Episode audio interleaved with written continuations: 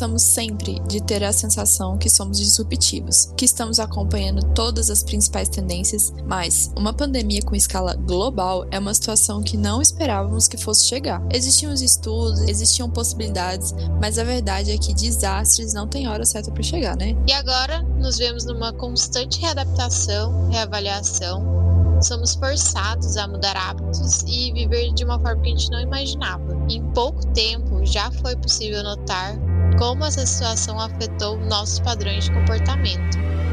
O que podemos esperar de tudo isso?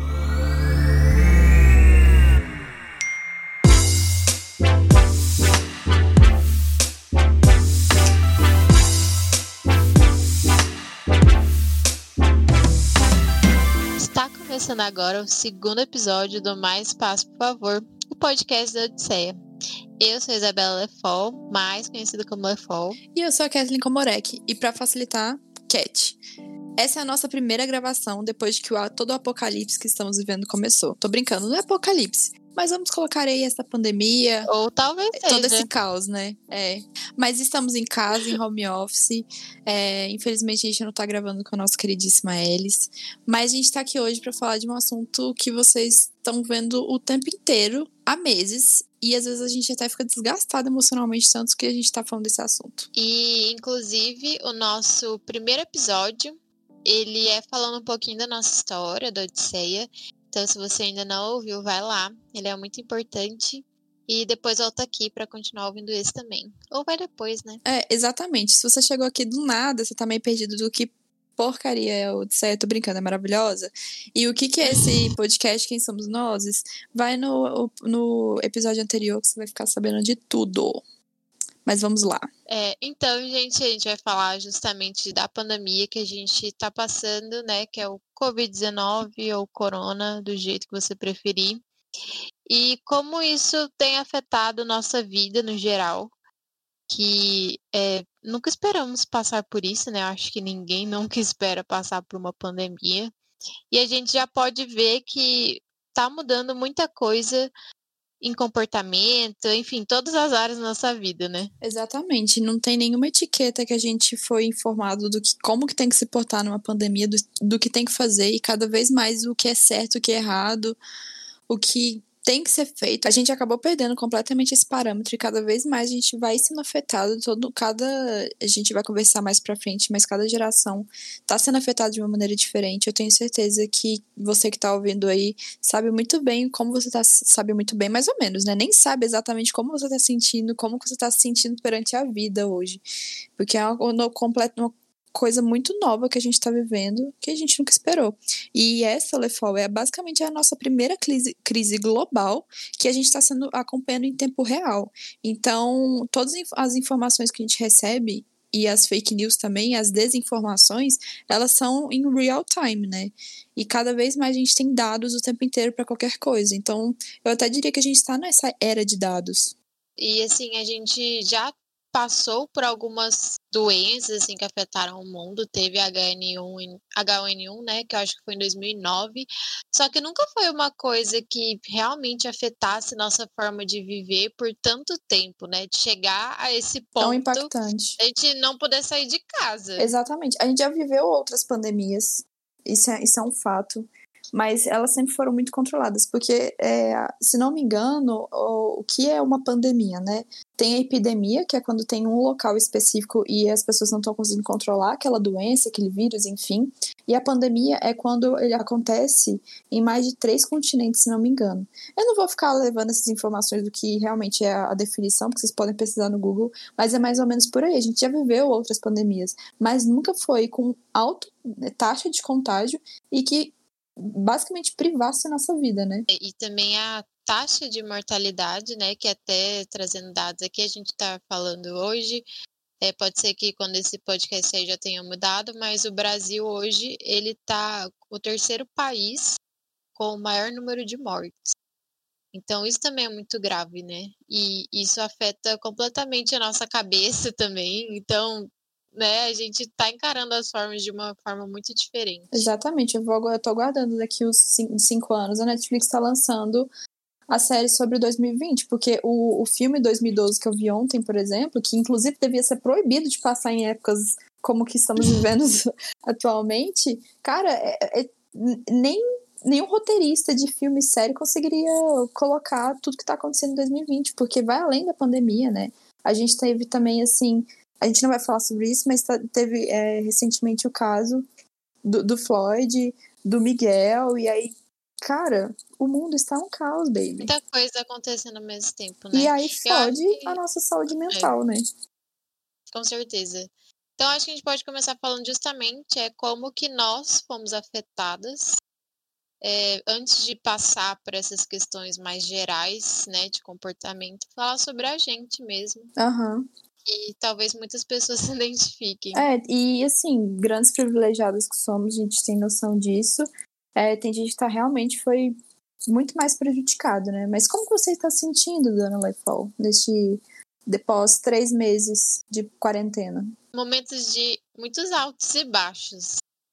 Porque, assim, em relação ao trabalho, né, a gente já trabalhava em home office bastante, só que a gente ia muito para reunião, a gente ia muito para café, a gente, no caso, eu ia para aula, e de repente tudo isso parou. Então a gente já trabalhava em home office, mas aumentou 100% home office, né? E tem semanas que assim, nossa, produtividade mil, estou produzindo bastante, das 8 às 8 é, ativa. E tem dia que simplesmente nada sai, nada acontece, porque é isso, ao mesmo tempo que a gente quer fazer as coisas, a gente quer continuar produzindo, quer continuar trabalhando, o mundo lá fora tá acabando. Então é difícil às vezes também a gente se isolar disso para continuar vivendo nossa vida normal, entre aspas, né? É, no, no, o normal não existe. Muito se fala também do novo normal, né? É. Pro lado de cá, é, tá uma constante montanha russa. Assim, tem semana que eu tô mais tranquila, lidando com minhas coisas. Tem semana que eu sou um completo nada. E eu vejo que tá todo mundo nessa mesma vibe, assim, pelo menos na minha bolha, né? Digital ali, digamos assim. Agora que tava fazendo umas três semanas, três semanas, tá louco, três meses, eu sinto muita falta de estar tá cuidando da minha saúde mental, sei lá, ir no médico, ir na, na psicóloga que eu ia e tal, que não é o que eu consegui manter a distância. E minha vida antes, ela girava muito em torno de estar tá saindo de casa para fazer as coisas. Então, eu ia atender cliente em café, eu jogava futebol, eu jogava vôlei. Então são coisas que eu não, minha vida não era dentro de casa, era para sair. Então, tipo, foi um balde de água fria quando foi começar.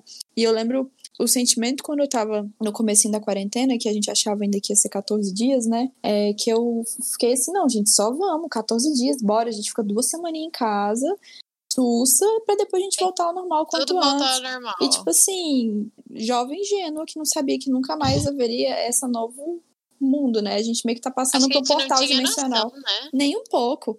Na próxima pandemia a gente vai ter uma noção melhor, porque muitos. É sério, uai, muita gente tá falando, muita gente que eu digo cientistas e tudo mais, que a gente vai passar por outras pandemias. O próprio cara lá da Microsoft, qual que é o nome dele, gente? Bill Gates. Bill Gates, muito obrigado, incrível Bill Gates. Ele tava falando que, tipo, ele falou que há cinco anos atrás ou mais, que a gente ia é, começar. Tem um episódio no Netflix, Isso, inclusive. que a gente ia começar a ser afetada por vírus e não por outras, sei lá, guerra mundial e tudo mais. E aí é foda, né? Tipo, saúde mental que lute. É, igual a gente falou no começo, né? Tipo assim, pros cientistas, meio que não era segredo que isso ia acontecer. Só que para nós, réis mortais, que não temos contato com isso, não era uma coisa tão próxima assim, né? Uhum. Mas um adendo também é que os cientistas eles sabiam tudo isso na teoria, porque eles nunca viveram na pele. É. Então, para eles também, ainda mais com o nível de conhecimento que eles têm, também deve ser uma coisa muito doida. E aí eu falei assim de saúde de mental, eu queria trazer um conceito aqui massa que eu aprendi recentemente, porque assim, para estar tá gravando aqui, tanto eu quanto o telefone foi estudar, né? Porque a gente não é detretora do, de todo conhecimento do universo ainda. E aí eu, eu descobri o, o conceito de polifonia digital, que basicamente a polifonia digital faz a gente perder o senso de realidade e fica com confiança completamente abalada. E isso acontece quando muitas pessoas, muitos veículos de comunicação e tudo mais acabam dando opinião e contando, dando notícias e, e atualizações ao mesmo tempo e a gente acaba caindo numa espiral em que a gente não sabe mais o que está acontecendo de verdade, porque cada hora um se contradiz, fala que não é mais. A gente passou aí, infelizmente, aqui no Brasil, esse rolê todo da, da cloroquina, e a gente aí, tipo, ah, solucionava, não solucionava. Aí tinha gente que falava, tinha gente que não falava aquilo. E a gente acaba se desgastando sem saber o que está acontecendo de fato, né? A gente fica muito cansado é, psicologicamente falando. É, inclusive, depois eu vou pegar aqui o nome da autora certinho, mas é, é uma autora que fala que a gente não vive simplesmente também numa era de fake news, que é, na verdade, um sistema de desinformação completo. Caramba! Porque é um sistema que vai alimentando e retroalimentando de, de várias formas essas formas de é, informação desencontrada. E a gente tá no sistema. uma né? mentira completa. Sim. Quantas vezes um, um, ser... um RT ali, um retweet, um retweet num fake não rolou? Essa semana mesmo Sim. rolou, tipo, o pessoal tava começando a pegar, né? Pessoas que é, colocaram, usaram de cotas para estarem entrando em universidades públicas, enfim. E aí foram querer mostrar quem que eram essas pessoas, que elas são brancas e tudo mais. E, tipo assim, cara, tinha uma galera ali que na real eles têm, tipo, é, são indígenas e tal, sabe? Então é um tanto de desinformação desencontrada e acaba acabando com a saúde mental. Que até alguns autores falam que o termo fake news não é o correto, porque se é notícia, quer dizer, se é falso, não é notícia, é simplesmente uma coisa falsa, uma mentira. Então, ah, peguei, deixa eu pegar aqui o nome da autora, gente. Claire Wardle. Muito chique. Ela, ela é fora a menina das referências, tá, gente? É isso. Depois eu, a gente coloca também na descrição, eu coloco o artigo dela. Ela fala justamente isso, assim, é, vários tipos de desinformação. E que até, tipo assim, é uma, noti uma notícia, né? Vou falar fake news porque é o que a gente está acostumado. Então, às vezes, uma coisa ela pode ser parcialmente verdade, ela pode ser exagerada, ela pode ser uma paródia. Isso também é uma forma, às vezes, que as pessoas levam a sério. Então, é muito complicado uma essa era que a gente está vivendo. Sim, é muita informação e que às vezes a gente não sabe distinguir que, que é o que, né? Ainda mais agora que assim a gente se informa basicamente à distância, né? Uhum. Então, até para às vezes conversar com as pessoas, essa comunicação fica mais difícil. Sim, eu, você falou isso, eu lembrei de um tweet que eu vi hoje, que estava escrito assim: saudades das fake news, fake news antigamente, que tava, tinha uma foto da Dilma comendo uma, uma pomba, sabe? E tipo assim, antigamente as fake news eram umas coisas assim absurdas, sabe? Só que hoje em dia, cara, é um negócio que é tão mesclado com a nossa a realidade, a verdade, que a gente não sabe nem distinguir mais, né? E, e ela falou, tem uma pergunta para você. O que, que você vê de, de mudanças pessoais que, que você enxergou aí na, na sua bolha? É, eu acho que mudou muito a relação com a casa, no geral. Uhum. Concordo Porque demais. é isso, antes era... Mesmo quem trabalhava em home office, a casa era um lugar que, assim, a gente mais passava do que ficava muito tempo, né? Ou então tinha muito costume de sair para, sei lá, comer, para, né, sexta-feira à noite, sextar. A rotina mudou. E, sim, agora a gente faz absolutamente tudo dentro de casa. Então a gente muda da cozinha para a sala, para o banheiro, para o quarto, no máximo. É né? Isso pensando a gente que tem esse privilégio, né? Porque pensa famílias que às vezes moram, sei lá, 10 pessoas em uma casa pequenininha. Então, e quem tá é trabalhando muito complicado também. isso. É porque antes, quando você ia sair de casa, você ah, tem que pegar a chave de casa ou do carro, tem que pegar minha carteira, não posso esquecer o celular. Hoje a gente também não pode esquecer a, a máscara, né? Então, tipo assim, até essas micro rotinas acabaram mudando dentro disso. O carro, por exemplo, quase que não serve para nada agora. É, tirando quem, né? quem realmente é, não está trabalhando e está tipo 100% home office, o carro foi uma despesa, é uma despesa que não existe agora, né? Tá até economizando dinheiro, digamos assim. É. E, gente, estamos falando de bolhas, tá bom? eu, eu comecei, eu fico observando muito, né, dentro do, do espaço digital, assim, e eu vi que surgiram muitas coisas das formas que as pessoas estavam encarando, e até coisas que eu chamo de delírio coletivo, que eu vou falar depois. Mas de mudanças de, de hábitos, assim, tem muito, sabe? É tanto detalhe, eu fui observando tanta coisa que eu não sei nem, tipo, falar uma coisa, assim, de mudanças pessoais. Mas é que na minha, é, no meu caso, aqui do, do meu lado, foi muito uma convivência com eu mesma, sabe? O tempo inteiro. Acho que eu nunca convivi é. comigo mesmo por tanto tempo, o tempo inteiro. Não tem é, tanta distração como antes, né? É, parece que a gente tá sempre, sei lá. E, e essa coisa também com o trabalho, por exemplo. Porque é muito difícil determinar a hora de começar e a hora de parar, a hora que você vai, tipo, se desligar um pouco do que você tem que fazer para ter um momento de, entre aspas, lazer, só que também tem que ser em casa e às vezes exatamente no mesmo ambiente. Uhum. Porque antes a gente dividia muito isso, né? Os ambientes, o que, que é o trabalho, o que, que é o lazer, o que, que é o descanso. Agora tá tudo muito difuso. Sim. Ó, eu, uma coisa que mudou muito aqui, é minha, eu já tenho um problema muito sério com relação com sono, não é insônia, enfim. Mas eu tô dormindo da, às 5 horas da manhã. 5, 6 horas da manhã, assim, sem brincadeira, sabe? Então, cara, mudou muita coisa, né, do lado de cá.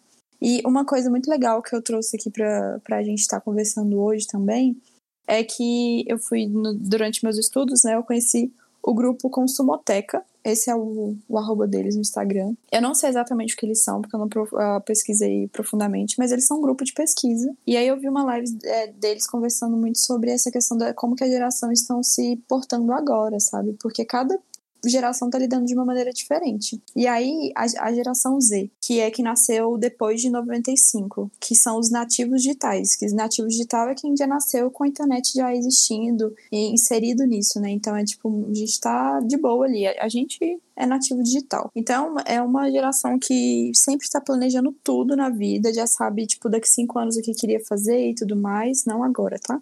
Mas esse, essa pandemia está sendo o primeiro baque que a gente está vivendo primeiro baque da nossa vida, tipo, baque, tipo assim, é perder a perspectiva do ano, sabe? Não saber mais do que, que o ano vai ser. E aí a gente entra também é, em pessoas que estão no ensino médio, queriam fazer o Enem agora, queriam tentar entrar numa universidade, quem acabou de formar, né?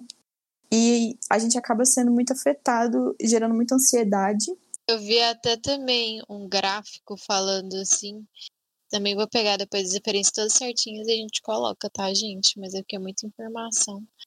Que eu lembrei agora, falando que a geração de agora é uma das que mais está sofrendo em relação a crises econômicas no geral. Então, assim, a gente teve várias crises ao longo da história, né?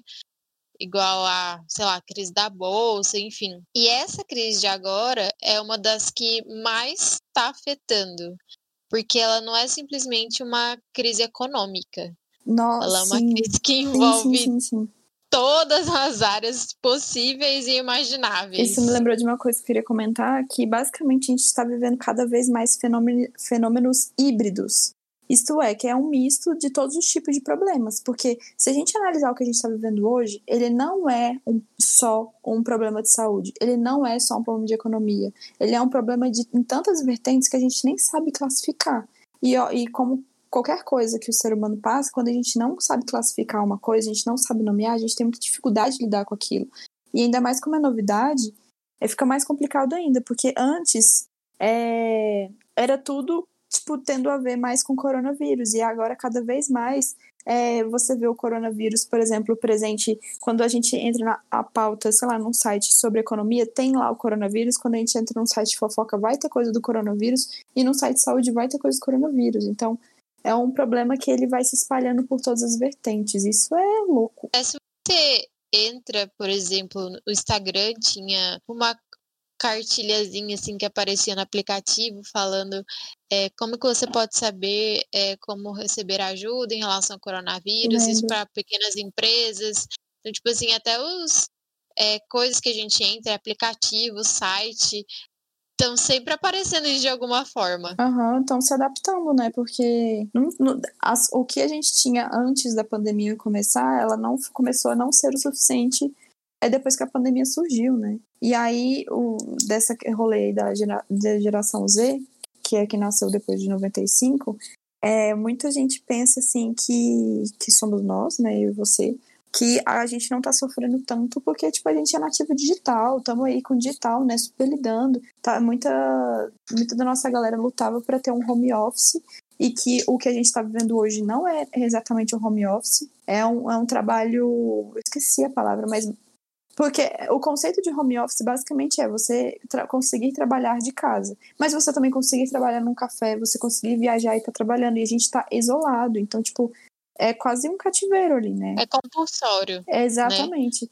Não é uma escolha que você planejou para fazer isso. Então, sei lá, você comprou uma cadeira ou preparou um ambiente para você fazer Gatinho. isso. Cancelaram a compra da a compra do que eu comprei a cadeira. cadeira ontem. Ai, ai. Então, assim, é até uma questão, né? Porque, ah, tem gente falando que home office é o problema, né? Que, ai, meu Deus, não consigo trabalhar home office. Mas às vezes nem é questão, assim, pura e simplesmente do home office. Isso não é o home office. A questão. O original é... de fábrica. Porque o home office, ele pode dar muito certo e ele é muito bom. Eu sou uma das super adeptas ao home office, eu adoro home office. É, no home office Só você pode sair, buscar seu estar... filho e voltar, não tem é, isso. estar presa em casa, então eu não tenho a opção de, se eu quiser ir para um café, eu posso. Não Você pode trocar de, de, ambiente, né? Ir pra sala, pra copa, cozinha. E aí. Não, e ainda tem a questão da internet, né? Porque às vezes ela não pega direito em um lugar. Mais e um aí, gatilho. Para, para as duas. Cai. E aí agora eu fiquei refletindo sobre isso que você falou. Porque se a gente vive numa, quando tá vivendo, pelo menos a geração Z que a gente tá falando agora, numa ansiedade por todo esse rolê que tá acontecendo, será que quem está realmente desinformado e não tem uma, uma consciência do que está acontecendo, porque, tipo assim, essas informações elas vão chegar por essas pessoas, sente, quem não tem internet, muito pela TV aberta e muito pelos vizinhos, né? Que o, ah, tipo, fulano de tal falou para fulano de tal, amigo do meu amigo que tem internet. Sentiu, né? Exatamente. E aí imagina o desespero, porque quem tá ultra informado se desespera, mas será que quem também está desinformado também não bate aquele desespero de não saber exatamente o que está acontecendo? Teve inclusive um episódio do Café da Manhã essa semana falando sobre como que é, essa situação de pandemia ela afeta a, as outras áreas da saúde. Então, assim, porque as pessoas não deixaram de ter outras doenças, né? Porque tem o corona acontecendo, ainda tem outras coisas estava falando justamente que em alguns locais mais periféricos que existe um trabalho assim de educação, né, que às vezes tem até a questão de ir na casa das pessoas e ver como é que elas estão, que agora não pode ter isso. Então que as pessoas elas ficam assim com medo e elas sentem que não sabe se às vezes pode continuar um tratamento de alguma doença que estava fazendo, é, não sabe se o vizinho como é que tá, porque em locais, assim, às vezes de interior, ou então que tem muito essa questão da comunidade, né, de um cuidar do outro.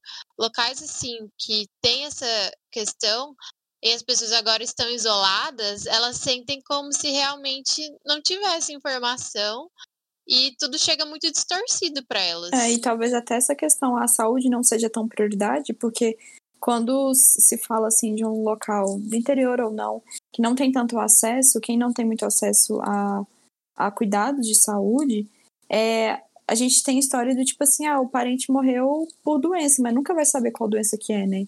Então, tipo assim, às vezes as pessoas até preferem, como a saúde não era prioridade, preferem até encarar essas coisas que aí a gente tem várias questões políticas que falam que era só uma gripezinha e tudo mais, né?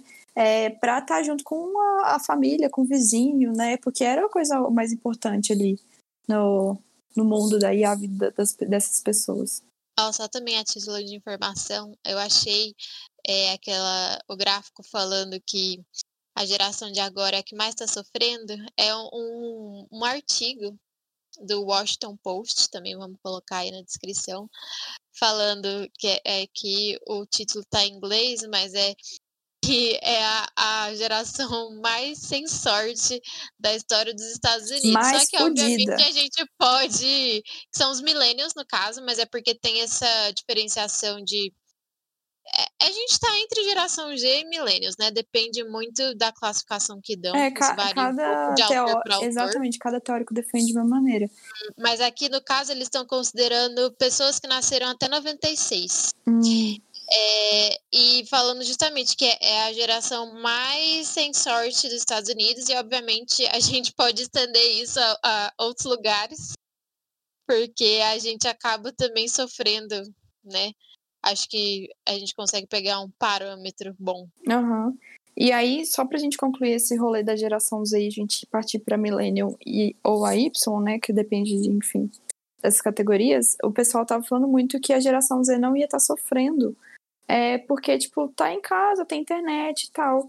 Só que, apesar deles estarem tendo, eles fazerem muito bem, estarem sempre no, no online, eles conseguem fazer um match muito bom com offline. Então, tipo, eles mesmos que estejam muito inseridos digitalmente, eles não deixam de estar é, entendendo e interpretando a necessidade da vida no offline. Então, por isso que eles estão sofrendo do jeito que, que eu falei, tendo muita ansiedade na geração Z. Não, só então mais um dado da geração Z.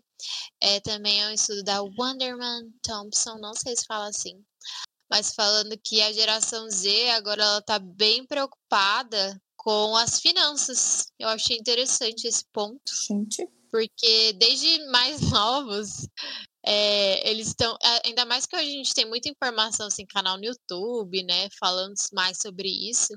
Falando aqui justamente que esses adolescentes e jovens adultos estão bem preocupados com a finança e com a recessão que vai passar. E aqui, principalmente, é, como é um estudo que abrange principalmente Estados Unidos, é, lá eles têm muita questão de pagar a faculdade, né? Do empréstimo estudantil, etc. Então é uma coisa bem. Pesa complexa. muito mais, né?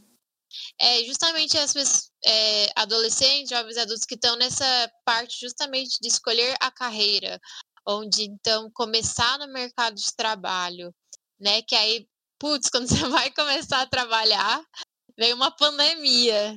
É, exatamente. E aí, né, falando Quebrou justamente como que isso dificulta para essa geração. Por isso que é o, foi o primeiro grande baque deles, né? Aí entrando assim nos, nos millennials ou geração Y, nossa, gente, é uma confusaiada de coisas, rolê de, de autor do que defende geração. Mas que basicamente os millennials ou geração Y, eles são os primeiros jovens a entrarem no digital. E aí isso eu digo que é, quando começou a ter internet, a galera que estava adolescente e tudo mais, ou como, tipo, criança um pouquinho mais crescida e tal. E como que eles estão se comportando agora? Eles estão mais reflexivos e buscando autoconhecimento. Então eles estão, em vez de estar só com, só, só com aquela ansiedade, e assim, a gente está generalizando, e eu estou falando isso tudo de acordo com é, a consumoteca, né, do que eles pesquisarem e tudo mais, e que eles estão mais reflexivos, mais introspectivos e analisando assim, né, buscando autoconhecimento, mas que eles estão mais ok de ficar em casa, sabe? Então tá mais, tipo assim, mais down, né? Mais, tipo, introspectivo, mas tá mais tranquilo ficar em casa pra eles. O que, que você acha? Eu acho, não sei. Porque Depende. eu, eu e você, a gente é a mistura dos dois, na minha opinião. É. Essa foi uma geração também, acho que foi a primeira geração que começou a se preocupar mais com saúde mental. Com certeza. Que não via como uma coisa frescura, é, como essa coisa assim, que até preconceito que antes tinha muito, né? Sim. Como um tabu quase. E a, talvez por isso seja uma geração que tenha se preocupado um pouco mais em cuidar disso. Oh, mas eu vou, eu vou trazer um contraponto aqui. Eu concordo com você, mas aí é do, de acordo com pesquisa mesmo dessa consumoteca, fala que a, geração que mais se preocupa com o bem-estar durante o isolamento está sendo a geração Z. E aí um dado comparativo entre as gerações é que 46, 44% deles estão cuidando mais do bem-estar agora do que antes na pandemia, isso é a geração Z. A geração Y, que é são os milênios, está 34%, a X, que a gente vai falar, 36%, e os baby boomers, 39%. Então, assim, dentro da minha bolha, eu, super, eu concordo com você, mas esse trem aí da, dos dados contra dados não tem. Muitos também, né? Sim. Eu não sei como que eles fizeram essa pesquisa, tipo, qual foi a amostragem. É, tem isso, né? Tem todos esses parâmetros. A gente tá conversando muito mas... por alto aqui. É, tem um, eu também eu vou pegar várias coisas, viu, gente, dessa Wonderman Thompson, que eles fizeram esse report justamente pensando na pandemia. Todo ano eles soltam é, com várias tendências gerais de comportamento. E aí eles soltaram uma no começo do ano, só que com todo esse rebuliço que teve, eles meio que fizeram uma edição quarentena de tipo assim, alguns comportamentos que eles já estavam monitorando e meio que aumentaram ou cresceram ou mudaram agora nessa época. E aí um deles aqui também que eles colocam é fé renovada. Gente. E a questão da espiritualidade é, começou a se tornar uma questão maior. Então, assim, ele fala que que até as buscas no Google por oração cresceram muito a partir de março. Não duvido. E eu acho que realmente também, justamente pelo que a gente está vivendo. Se apegar em alguma coisa. Isso é geral, né? Não necessariamente de geração para geração. Mas é, pensando justamente nessa coisa de espiritualidade e essa questão de olhar para dentro, né? Uma questão de realmente, até que você falou, né, Cat, de tipo assim, nunca estive comigo durante tanto tempo. Credo, é, nunca vi o tanto que eu sou insuportável. E até, tipo assim, é, falando, né, que a meditação também, que hoje se fala muito, ela pode ser considerada uma forma de espiritualidade, digamos assim. E até fala que é, aplicativos de meditação ou yoga, esse tipo de coisa, também as buscas aumentaram bastante. Nossa, eu vou fazer um, jabá aqui. Baixem o aplicativo Querida Ansiedade. É, quem desenvolveu uma, é uma amiga minha, Ana Lúcia. Ana Lúcia, se você estiver é, ouvindo aqui esse podcast, é, parabéns. Se não, eu vou ficar muito triste não estar ouvindo, mas baixem Querida Ansiedade. Porque se você é da geração Z, ou se você está só sofrendo ansiedade mesmo, tá aí uma talvez possível ajuda. Outra coisa também é o aumento em, em, uso tipo de videogames, né? E realidade virtual e coisas dessa forma. Menina! Que acabam sendo uma questão de escape. Tem até aquele joguinho Animal Crossing que assim estourou completamente. Jura? Eu quero falar uhum. do Fortnite. Fortnite é um jogo que você Também. joga online com os amigos pra, e você tem que matar a galera. E aí você não está entendendo tanto que aquilo deu um boom, onde eles estão colocando tipo DJs para jogar, estão fazendo shows lá dentro, porque antes eles estavam utilizando esporadicamente para fazer divulgação de filme que nem rolou com Star Wars, mas esses dias eu até esqueci agora o nome do, do, do rapper que tava fazendo show lá dentro e foi tipo um puta negócio. E gente, o mercado de de games e tudo mais é uma coisa absurda. Então, eles foram muito favorecidos. Não é todo mundo que foi desfavorecido por causa dessa pandemia, isso é fato sempre tem alguém para lucrar, né? Isso é capitalismo, não diz. É, e tipo, não tem como todo mundo sair perdendo, a não ser que aconteça o filme 2012, né? Mas sempre vai ter alguma área de, de negócio que ela vai acabar sendo favorecida. É, não, é que eu achei interessante como eles colocaram que é tipo assim, um escapismo é de viajar dentro dos games. Então, mais do que simplesmente jogar, é tipo assim, já que a gente não pode viajar, então, a, a, meio que a forma de viagem se tornou virtual. Uai, The Sims então, tá tipo, aí os também, né? ambientes. Né? É, também, ó, é, todos esses que tem essas paisagens bonitas também. Então, até coloco aqui algum desses jogos que são conhecidos pelos gráficos, que meio que se tornou tipo uma forma das pessoas terem um pouquinho dessa sensação. Estão fazendo uma coisa diferente. Uhum. Exatamente. Mas aí voltando aqui, porque senão o pessoal vai desistir da gente. O terceiro episódio, o pessoal vai. não vai querer nem mais ouvir. A geração X, que é quem nasceu no início dos anos 70, que tem por volta aí de uns 40 anos hoje, eles já viveram mais crises e eles aguentaram mais coisas do que as duas gerações anteriores. Então eles estão mais acostumados. Mas tem uma coisa, eles foram criados para estarem muito focados em estar tá prestando, fazer tipo trabalho com uma carreira estável busca de estabilidade. E aí o que eles mais estão sentindo ameaçados hoje, porque eles são apegados à estabilidade, é essa, é essa questão de tentar manter o que tem hoje. O, tudo que eles passaram a, a vida inteira lutando para ter, para construir a sua carreira, a sua estabilidade, eles estão com medo de perder. Então eles estão apegados a não perder isso, sabe? É um comportamento completamente diferente das outras duas gerações. E aí a gente entra muito, se for entrar em empreendedorismo, empresários e tudo mais, é manter a empresa também, sabe? Ah, com certeza. Até porque a gente sabe quão difíceis são para pequenos empresários se manterem durante tanto tempo sem faturar da forma que faturavam, né? É, e aí a gente entra em todas as quase escalas econômicas, desde o classe média alta, classe alta, até as classes mais pobres, né?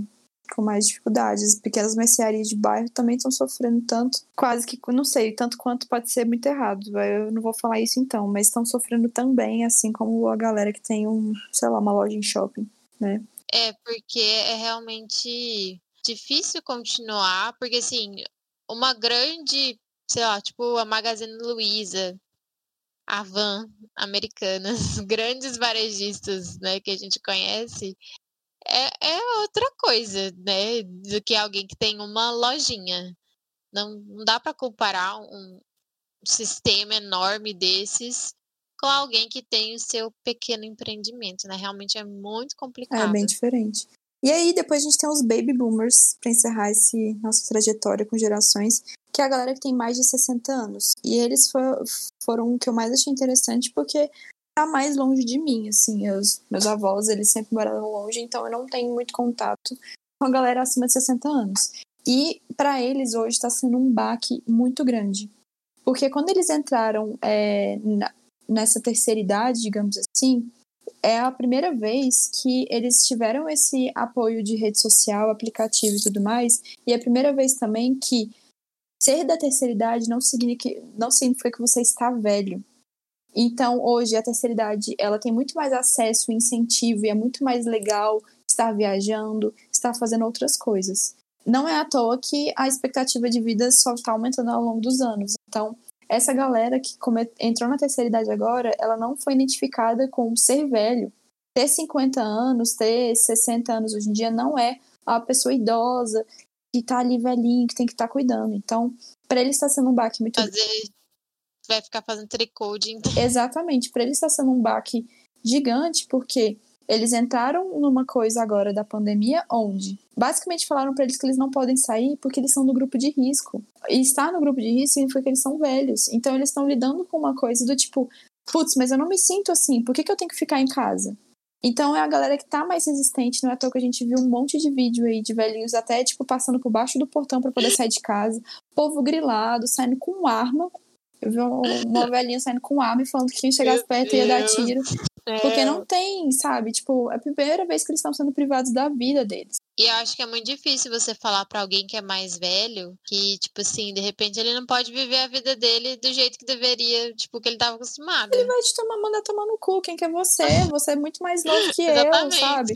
E, e aí tem um outro desafio que eles estão vivendo também. Porque como eles estão em casa, assim, né, resistentes, mas estão em casa, é a primeira vez que eles tão, têm que aprender a estar tá lidando com o mundo digital de uma maneira diferente. Porque antes, assim, a galera que tava ali mais inserida ali no digital é, os baby boomers, eles sabiam mexer ali, não quero o suficiente, mais ou menos, no Instagram. Mas agora, para eles verem a neta, eles têm que fazer mais vídeo chamado do que antes. assim como tem baby boomers que já faziam vídeo chamadas, tem uns que a maioria não fazia. Então é aprender que para ter um contato com a família, que antes todo domingo estava ali almoçando com você, e que você agora hoje está se você o, o baby boomer está se sentindo que abandonado, que a família não quer te ver e que na verdade são cuidados, é muito difícil interpretar e de se inserir nesse digital, né? De estar tá até mesmo gravando aula, né? Online. Meu pai mesmo, ele é professor de uma universidade. Ele tem 59 anos. Eu vou considerar ele baby boomer, tá? Vou colocar ele ali baby, meio baby boomer, meio X. E ele tem, tá tendo que fazer aula online, então ele tá tendo que se readaptar a como tá fazendo isso. Certeza. É, ao mesmo tempo que é exatamente isso. Alguns já estavam tendo contato com isso, mas não tem a facilidade que a gente tem, né? De aprender as coisas rápido, de aprender nas as plataformas rapidamente. Então, acaba sendo uma dificuldade, né? Que impede, às vezes, dele de viver a pandemia da forma que a gente está vivendo. Com certeza. Eu até imagino que daqui a uns bons anos possa. O digital ele foi criado. Vamos supor que tem. Eles criem uma outra coisa que vai ser tipo assim. Sem, tipo, uma nova internet, sabe? uma nova categoria de internet que a gente vai estar tá como baby boomer e que a gente não vai saber estar tá dentro disso, sabe? As coisas mudam de uma maneira muito doida. Mas para encerrar esse rolê de geração que a gente estava falando, basicamente o que, que fica, né? A gente, a gente tem entendido mais.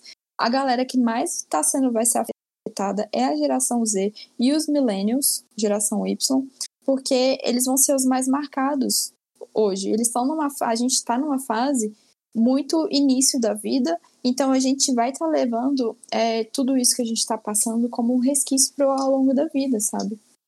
Acho que também é ninguém sabe as consequências totais disso, até quando que vai.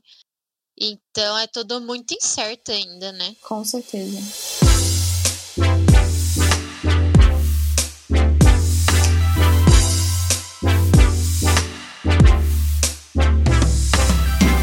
Lefol, eu tava conversando com você já antes e até coloquei no Twitter e tudo mais. Não me sigam no Twitter, tá, gente? É sobre delírios coletivos, que é o que eu, que eu falei aqui que eu comecei a reparar dentro da minha bolha no digital do que, que as pessoas começaram a fazer em casa e que, tipo, todo mundo passa a fazer, sabe? Tipo, sabe aquela coisa que todo mundo começa a fazer? E aí eu fiz uma lista de delírios coletivos, eu quero saber se você concorda comigo ou não.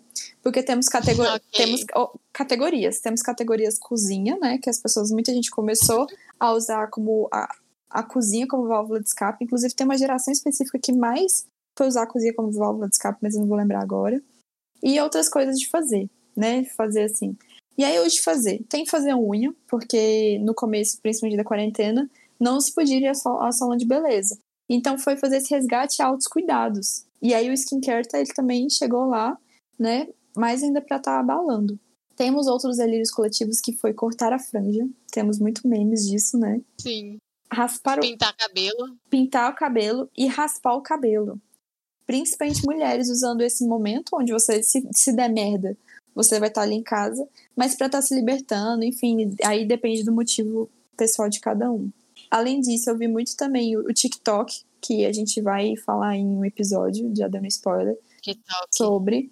Alguém se até cedeu sobre dancinhas aí, né, do TikTok, não é, dona? Lefou. Ah, eu tenho duas dancinhas no TikTok, me sigam. Tem que fazer mais, tem que fazer mais. Nossa, é, é legal, gente, mas é um, é um tipo um submundo TikTok. Porque assim, você entra neles e começa a ver umas coisas que você não tava preparado. E no próximo episódio de Mais Espaço, por favor, você verá sobre TikTok. Olha o spoiler. Eu... TikTok. Posso fazer um adendo? Ah. Trazendo mais dados aqui, aquelas. É, que também na mesma pesquisa tem uma é, um comportamento né, que eles repararam que foi esses novos super criativos. Então, que assim, essa criatividade digital que está super aguçada, super em alta. Então, a gente está vendo é, pessoas fazerem coisas incríveis com as ferramentas da internet e do celular e tendo assim e grandes ideias e fazendo coisas diferentes. Então a gente está vendo muita coisa bem legal surgindo, muito também porque essa questão a gente está dentro de, dentro de casa e às vezes as pessoas têm um pouco mais de tempo ou né essa às vezes ânsia de fazer alguma coisa diferente uhum. e aí começa a criar coisas diferentes então, essa também é uma tendência de comportamento. É, quando se tem pouco, o pouco que a gente tem, a gente tenta virar muito, né? Que é, como Orek que é em 2020, tô brincando.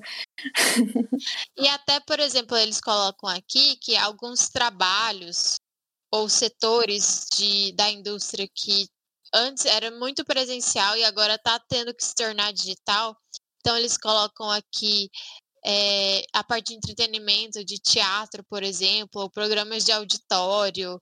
A gente viu, por exemplo, o American Idol americano, grande parte dele foi tudo feito online. Teve a final do RuPaul também, né? Acho que parte da temporada também, é, que foi também tudo home, home office, digamos assim, e com a, filmando, cada um filmando dentro de casa, é, teatros, espetáculos que estão se readaptando a isso.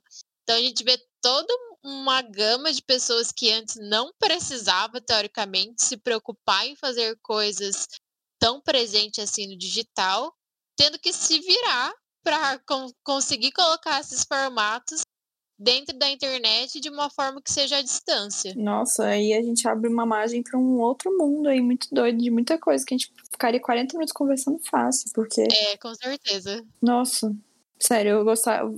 Fazer 30 mil podcasts só sobre essas coisas.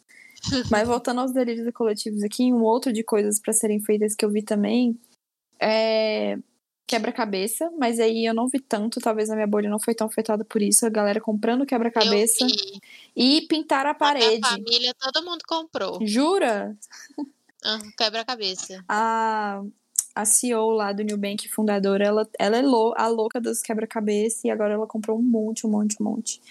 Então, pintar a parede também, assim como tá tentando redecorar. E foi muito doido porque eu fui na, na Leroy Merlin, é, compraram coisas que tava precisando e tal. E, gente, aqui em Goiânia, Leroy Merlin, no domingo, às 11 horas da manhã, estava muito lotado. Então, tipo assim, parece que o pessoal tá com essa necessidade de estar tá indo atrás disso e os shoppings estão fechados e tudo mais. Achei uma coisa muito de louco, sabe? Eu fui hoje também, inclusive, para comprar tinta. Pois é, você já vai entrar no delírio coletivo também. E eu tô louca pra entrar no delírio coletivo. A fila tava grande também, viu?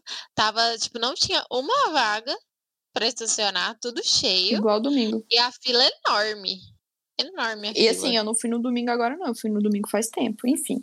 Agora eles nem vão saber qual que é agora, né? Mas. E hoje é sexta-feira. Entrando nas categorias de culinárias, eu vi o café cremoso, ovo pochê, uhum. o pão, meu Deus, pão. O pão. O pão. O pão foi um fenômeno. Panquecas, aí não foi tanto. Bolo de cenoura também foi um que eu vi a galera fazendo pra caramba. E eu acho que tinha mais um que eu fui ver depois, mas eu não lembro. Mas esses foram os delírios coletivos que eu acabei vendo, assim. Eu, é muito interessante esse fenômeno, porque é aquilo, é a rede que vai se espalhando, onde uma pessoa tá usando aquilo para como válvula de escape, e as outras vão testando e vão testando. Então é muito interessante isso que a gente vê. Porque no dia a dia isso também ocorre. Eu chamo de delírio coletivo, mas é só um apelido meu, tá, gente? Pode ser que tenha um termo para isso. Mas isso já ocorre naturalmente, essas coisas mais modinhas. Mas agora sim intensificou muito, muito, muito por conta de tudo que a gente está vivendo. Inclusive, aqui pegando do Google Trends, o interesse de busca pelo termo entediado teve um salto entre 22 e 29 de março globalmente. Nossa, mas por que será? Aconteceu alguma coisa? Eu não tô sabendo. Por que, que as pessoas estão mais entediadas? Não faço ideia. Engraçado isso, né? Que assim, as pessoas vão no Google pesquisar, tipo, entediado, o que fazer. É. Quem, eu sei que a geração que mais é, tem dificuldade em ficar entediado é a mais nova. Bom, eles que, que lutem, né, também. E você acha que tem questões que agora a gente deve estar tá prestando mais atenção? Ou é aquilo que todo mundo tá ouvindo? Tipo assim, você sabe alguma coisa diferente? Porque tem é, todo aquele rolê que agora a gente tem muito, presta muito mais atenção no jeito que as pessoas comunicam, porque o olhar ele ganhou uma importância, o carinho e afeto, ele tá em outro patamar, o contato com os amigos. E aí? A gente tem que é, dar mais importância? É, se você vê que é alguma coisa que a gente tem que estar tá prestando mais atenção agora. Ah, eu tenho resposta de uma coisa, fala aí primeiro. Ai, fala você então. Em quem a gente elege para este país. Ah, é isso, é, vou encerrar eu ia falar aqui. uma coisa. E, e, com isso a gente acaba. Tchau. Beijo, tchau.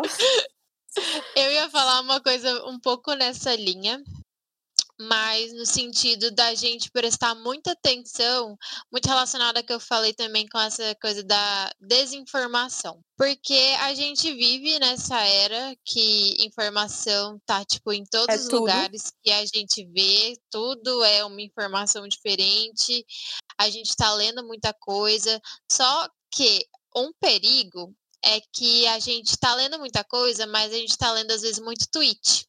Então a gente quer que todas as respostas e todas as teorias sejam explicadas em uma thread. Isso é uma indireta? Tô brincando. Não, talvez seja para mim mesma, aquelas. Mas assim, a gente, ao mesmo tempo, é um paradoxo. Eu acho que inclusive tem, eu li isso em algum lugar, gente. Vou lembrar aquelas. É, que é, ao mesmo tempo que a gente vive nessa era de super informação, é uma informação às vezes que é muito rasa. Porque a gente, ao mesmo tempo que fica horas e horas no celular, a gente não tem nenhuma paciência para parar e ler um artigo. A gente é rasa. Pra ler um livro. Cara, é sério, a nossa geração pra é rasa ler pra caralho. nada. A gente quer saber tudo. Então, assim, é, a gente sabe de tudo, a gente quer saber tudo, a gente tá assim, meu Deus do céu, eu sou a pessoa mais informada do Brasil. Ouço mil podcasts, só que é isso, tipo, a gente não se aprofunda em absolutamente nada.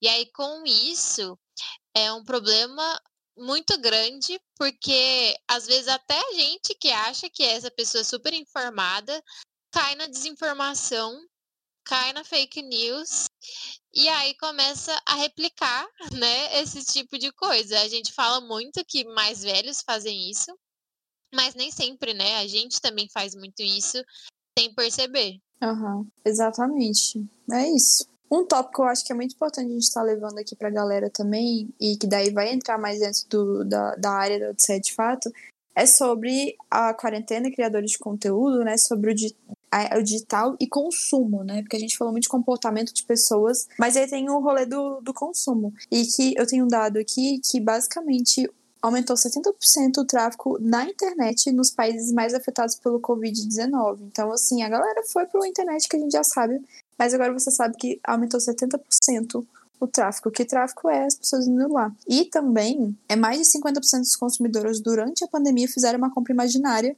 que isto é, você vai lá onde você quer, tipo no AliExpress, por exemplo, e coloca no carrinho tudo que você quer e depois você não finaliza a compra. E. Nossa, eu fiz isso demais. Eu nunca fiz isso e eu, eu comecei a fazer. E depois que eu vi esse dado, eu falei: Meu Deus, eu sou desses 50% dos consumidores? é isso mesmo? E, tipo assim, é aquela a forma da gente estar tá lidando com uma necessidade que a gente tem, né? De estar tá fazendo isso. As pessoas também, elas não estão comprando roupa. Se elas não. Tanta roupa, claro, claro que salve exceções de quando você tem um incentivo por um, é, um desconto e tudo mais. Mas as pessoas não estão é, as pessoas não estão comprando roupa, coisas que sabem que não vão usar em excesso depois. A não ser um moletom. É, é, roupas que você vai usar em casa, pijama. Eu tenho certeza que se você olhar no Google Trends vai ter aumentado o número de pesquisas por pijama. Mas roupas. Olha ao vivo. Vai, olha ao vivo aí. Roupas que. Roupas, e aí eu, eu levo para coisas que a gente já tinha e que antes a gente usava demais e agora a gente não usa, porque a gente não sabe se a gente vai continuar usando tanto. Porque talvez você vai passar o resto do ano em home office, que foi o, vai ser o caso da XP, né? Que é uma fintech. E o caso, eu acho que do Twitter também, e que eles vão ficar o resto do ano em home office. Vou trazer aqui dados ao vivo do Google Trends que eu joguei aqui. O termo, ele começou, tipo, deu uma disparada. A partir do dia 21 de março, ele foi, assim, aumentando muito. Gente, eu sou a rainha dos dados, é isso. Muito! E vamos pesquisar aqui moletom também ao vivo. Ah, eu quero. Eu, eu, vou trazer um, um, enquanto você pega esses dados, um, uhum. um negócio que eu esqueci de falar. Eu queria falar outro delírio coletivo, mas que não é delírio coletivo, mas é uma coisa que foi levada para isso porque a plataforma do Instagram ele promovia isso, que foram as lives. A enxurrada de lives que a gente teve. Nossa. E que, assim, ficou algo até banal, né? Do tanto que o pessoal não soube. Virou até piada, né? Piada, tanto que o pessoal não soube utilizar. Mas quando a gente entra em questões de live dos, dos cantores, principalmente os sertanejos utilizaram bastante aí, a gente até batendo recorde mundial. Por que, que as lives ficaram desse jeito, né? Tão conhecidas assim, batendo recordes mundiais, essas principalmente de, de cantores. Porque ela, elas resolviam uma demanda cultural. E toda vez que a gente tem um fenômeno é, que ele explode assim, e até aquelas modinhas, tipo. É, eu vou dar um exemplo muito menor, porque ele não é tanto, ele não resolve tanto uma demanda cultural, mas pra vocês terem uma noção, e aí vocês podem pensar outros exemplos, tipo as paletas mexicanas, quando teve, sempre tem umas coisinhas assim, né? É, esses fenômenos, eles sempre resolvem uma demanda cultural. E no momento, a gente está passando, passou por uma, tá passando por uma demanda cultural. E esses produtos, serviços que eles foram feitos para resolver esses problemas, sejam com que a gente é, tenha consciência ou não, eles sempre vão dar acabar dando um boom. Porque hoje todo mundo perdeu o sextou, tirando aqueles, aquelas pessoas que eu não vou nomear, o que eu acho delas, que ficam indo para casa dos amigos ver as lives e estão fazendo festinha e churrasco. É... Não entenderam o conceito. Não entenderam, meninas. É, todo mundo perdeu o sextou e por isso que as lives acabaram aumentando e virando fenômeno. Porque as pessoas iam lá e se arrumavam e você tinha aquela coisa de, tipo, comprar uma comidinha, a bebida e tal, e, tipo, se arrumar, fazer um cosmel, fazer os stories.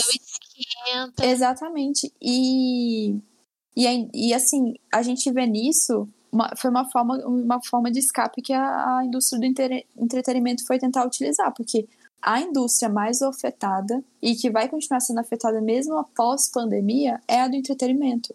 Porque a gente não vai voltar a ir ver cinema, a ir num show, que inclusive tadinha da Lefoque né? comprou o show e não rolou tão cedo. Então, assim, eles são os mais afetados. Então, eles correram para as lives mesmo, né? E por que, que a gente está consumindo tanto esses tais fenômenos, né? Tipo, esse rolê de da live como foi. Por que, que tá dando certo, né? Por causa disso, porque eles resolveram uma demanda que a gente estava precisando. Acho que principalmente a cultura do Brasil também, né? Que a gente tem muito disso. É. De sair, de, sei lá, ir pra barzinho. De tá... Isso é uma coisa muito nossa. De não querer não fazer parte do que tá acontecendo. E aí, né, tanto que assim, teve até pessoas comparando lives de artistas gringos com as lives megalomaníacas que surgiram aqui, né? Que, tipo assim, a galera tava fazendo live assim. Estou aqui no meu quarto com a minha câmera do meu celular. Aí a galera começou a levar para outro nível aqui no Brasil, né? Começou a fazer toda uma estrutura. Eu fiquei muito puta um com isso. Sinceramente. E aí, tipo assim, né? Perdeu todo o conceito de live, de ser live em casa. Eu... Porque aí começou até a ter equipes, né? Não, muito. Aí, gente... gente... teve uma live, não sei de quem, que teve, tipo, um carrossel dentro, sabe? Eu, eu sinceramente, eu achei isso, isso retardado. Isso é um absurdo. E para mim, isso é tal qual quando a gente elege uma pessoa muito incompetente para fazer. Não é à toa que a gente tá chegando aí, não sei quantos mil mortos, já passando quase de 30 mil mortos. Passando e a gente vai chegar muito mais que isso. Por causa desse tipo de coisa pessoas perdem o limiar. Qual que é a essência a, da, da quarentena? Né? Pois é, então assim, a, as lives foram bacanas porque elas estavam resolvendo uma demanda que a gente tinha, ainda vão continuar resolvendo em partes, mas a forma que ela foi levada não teve como. E assim, é, a da Ivete Sangalo, que foi uma das que menos, com menos estrutura, né? Ainda assim a gente sabia que tinha uma equipe lá, né? Mas assim, enfim. O que podemos falar do capitalismo? Aqui, acho que uma das primeiras que causou bastante polêmica foi a de Jorge Matheus. Aqui nossos conterrâneos, né, goianos. Todos quase que são conterrâneos, pra É, todos. Ah, do Gustavo Lima também, muita puta produção. Gustavo Lima também, que foi até num restaurante famoso de Goiânia. E o conceito Bar de fazer live, gente, você não precisa nada de além de bateria, um celular e internet sabe? Então eu vejo que extrapolaram e usaram isso para uma forma de se beneficiar, isso é fato. Ó, oh, ah, do moletom, moletom, moletom. Lá, ah, é, o moletom. Só para dados comparativos, assim, ele teve ano passado, por exemplo, um leve aumentinho, assim, em julho, que é o nosso mês mais frio, geralmente. Natural. Só que aí, aqui, este ano de 2020, a partir também de março, teve um aumento gigantesco na, nas procuras. Sim, é completamente fora da curva. Os comportamentos de consumo eles vão ser fora da curva, né? Então, porque a gente está vivendo algo completamente fora da curva. O difícil vai ser começar a prever essas curvas para quem está ali vendendo conseguir se planejar e organizar. Voltando a falar, a gente pode também assim falar um pouco que justamente como as marcas estão se portando em meio a tudo isso, né? Complicado isso, viu? Eu vi que basicamente 77%, 77,5% das marcas elas acharam que os influenciadores e os criadores de conteúdo, eles poderiam ser bons aliados e podem ser bons aliados durante a pandemia. Quem fez esse estudo foi a agência Brunch, com, junto com a YouPix. Então, foi, eles, foi o refúgio deles, né? Então, até os micro-influenciadores foram muito favorecidos com isso, de recebendo de pequenos negócios que daí não poderiam pagar quem tem, sei lá, 100 mil seguidores, né? E foi a forma que eles correram atrás para estar tá ainda presente dentro do digital, porque teve essa busca pelo digital. A gente já está numa era digital e muitas empresas elas não valorizavam tanto isso, faziam mais ou menos ou nem estavam presentes. E quem não estava no digital durante principalmente o começo da pandemia quase que não existia. Muita gente meio que desesperada para colocar sua marca dentro da meio digital, né? Seja de qual forma, porque justamente por isso, agora como a gente perdeu essa coisa física, tá, todo mundo foi correndo, né? Quem não estava antes, ou colocar ou tentar melhorar. Por exemplo, lojas, né, com tentando vender online, e-commerce, pensando em toda essa logística online que não deixa de ser complicada em alguns pontos também, né? Então, você fazer isso às pressas é, às é vezes é um tiro, no, às vezes até um tiro no pé. Então, Sim. a gente vai ver, assim que a pandemia tiver passado, uma corrida para estar mais inserido no digital muito grande é, para estar tá mais preparado para a próxima pandemia, porque vão vir próximas pandemias. Eu sou dessas que acreditam nisso, infelizmente.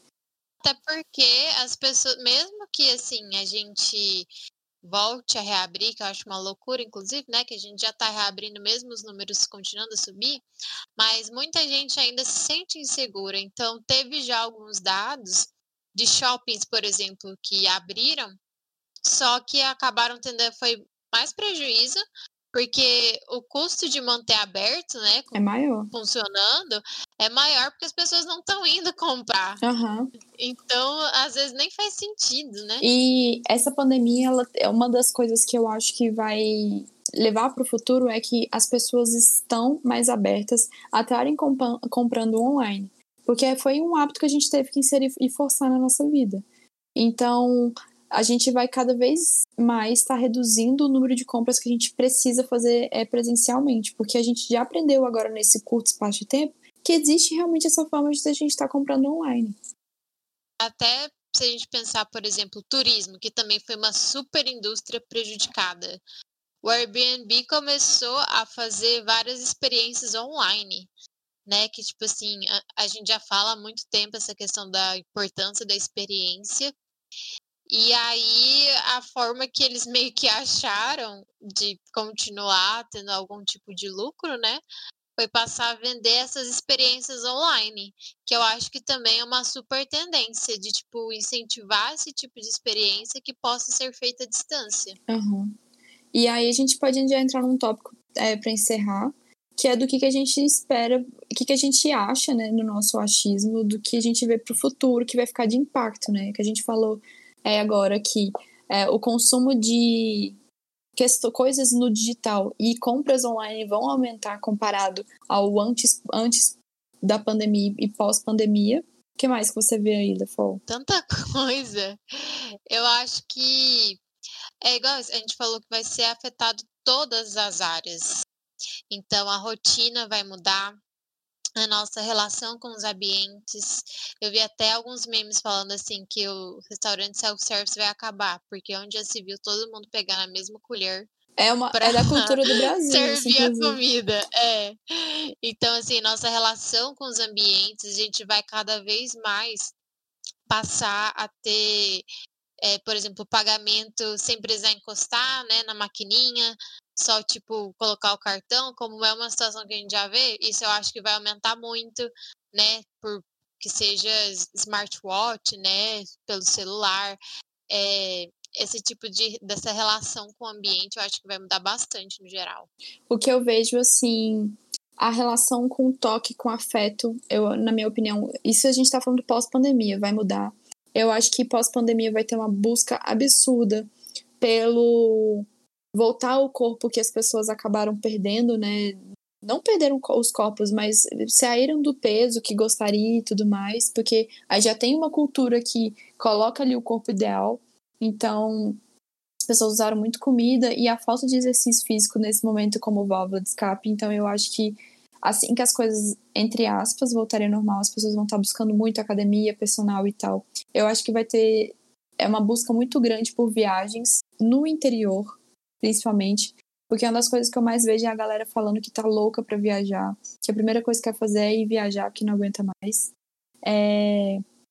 Além disso, além disso também, a relação com o trabalho vai mudar, porque muitas coisas que eram tinham que ter reuniões presenciais vão ser resolvidas com uma videochamada, assim como o, o home office e, e até mesmo ou talvez coworks possam estar tá aumentando, na minha opinião. É uma coisa muito interessante que eu vi que do jornalista Jorge Greenberg, posso estar falando errado, sigam ele no Instagram, que eles fazem IGTVs muito legais, é que quando a gente puder voltar a sair de uma maneira pelo menos semelhante do que como a gente saía antes, a gente vai ter uma necessidade de se autoproduzir muito maior do que antes. E uma tendência de moda pós-pandemia é a gente voltar ao chique. Então, antes que a gente ia no barzinho com os amigos que a gente sempre ia, a gente ia lá, colocar uma calça jeans, um tênis, uma, um tênis, uma blusinha básica, a gente vai querer passar uma maquiagem muito mais bem trabalhada, colocar uma roupa muito mais assim, por causa dessa falta de poder se arrumar e se produzir que a gente está passando, né? Também é também relacionado a essa questão de como a gente se relaciona com o ambiente físico, arquitetura no geral, uma das tendências aqui também, que eu acho que realmente a gente vai sentir bastante, que é essa questão de é, coisas ou ambientes que tipo, te privam do desastre, ou podem ser que a gente vê muito nos Estados Unidos, já tem acho que uma cultura maior, essa questão de, por exemplo, ter um bunker dentro de casa. É, acho que eles são um pouco mais noiados com muito isso. mais. A gente brasileiro não tem tanto isso, é, eles né? têm até programa de TV que... para essas coisas. É, então, eu é, isso eu acho que pode aumentar no geral essa preocupação com um possível fim do mundo real. Então, tipo assim, comidas também, é tipo que é, tem um tempo de validade maior. Sério, eu acho que se isso rolar, vai aumentar, pode aumentar muito uma subansiedade que vai ficar ali, bem, tipo, muito quietinha ali. Aquela tensão de qualquer momento a gente pode estar voltando à pandemia. Eu acho que é igual você falou, né? Tipo assim, vai ter uma outra pandemia. Então, meio que as pessoas vão começar a se preparar, às vezes até no subconsciente. É e as culturas ah, tipo são assim, diferentes. É, tipo, lá como lá nos Estados Unidos, eles vão se preocupar de uma, uma, maneira que no Brasil com certeza vai ser de outra.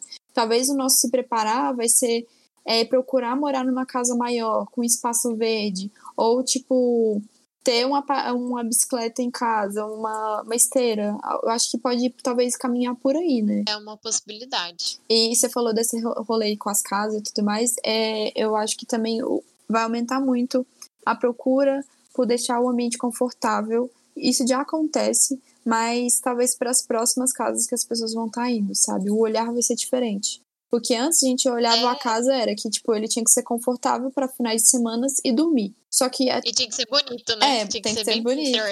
Mas hoje tal, hoje não, pós pandemia, talvez as pessoas vão começar a ter ou novas preocupações do tipo novas demandas. Quais foram as coisas que vocês sentiram falta na casa de vocês que quando vocês forem talvez procurar uma casa, quando vocês forem morar tipo fora da casa dos pais ou uma outra casa, vocês vão ter necessidade, porque eu moro num prédio, é, no meu apartamento, e eu não tenho nenhum local onde, por exemplo, eu poderia estar pegando sol, que foi um outro delírio coletivo em busca da saúde, da saúde física e mental. Então, eu não, eu fui privada disso, e eu senti muita falta disso, sabe? Talvez um contato que eu poder ter um contato com a grama, sabe? Então talvez eu possa ter a minha vontade de morar em uma casa pode ter aumentado. Coisa que eu percebi em mim, agora falando uma coisa pessoal, que tipo assim, eu, eu sempre me imaginava no futuro morando em um apartamento. Morando em apartamento pela praticidade, pela facilidade.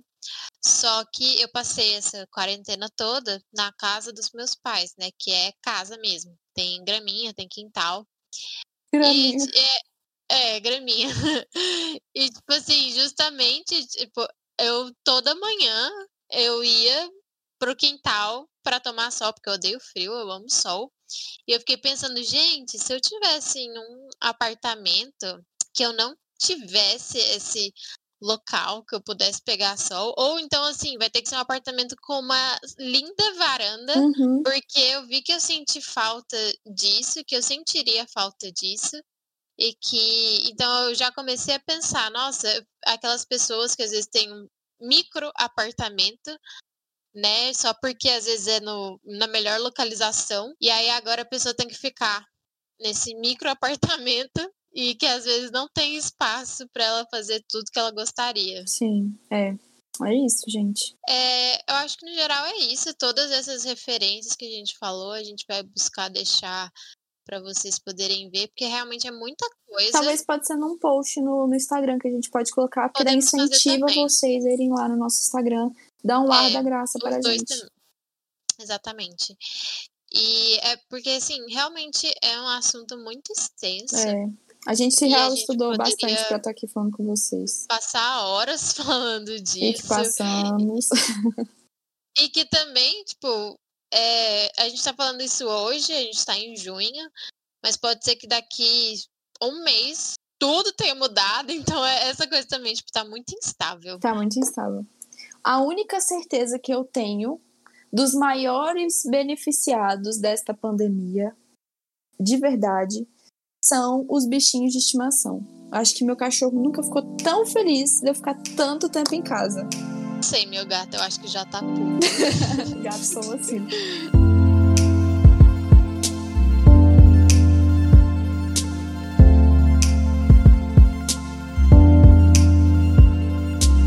Muito obrigada por você ter tido a paciência e interesse de estar aqui ouvindo até agora. A gente não sabe Muito quanto obrigada. tempo deu. Talvez Bastante. a Alice estúdios vai bater na gente, mas a gente precisava estar aqui conversando com vocês sobre isso. A gente sabe que é o segundo episódio, então talvez assuste, mas calma. É realmente só um episódio híbrido de um momento híbrido que estamos passando.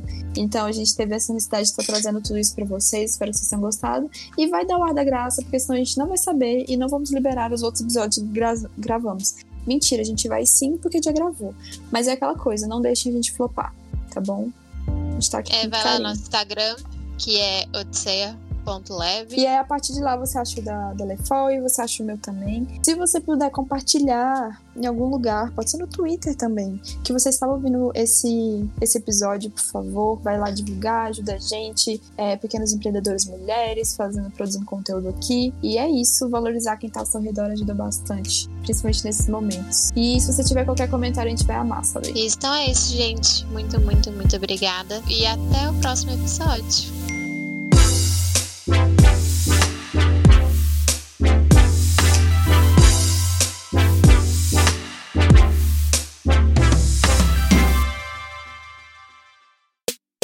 Este podcast é produzido e editado pela Elis Studios.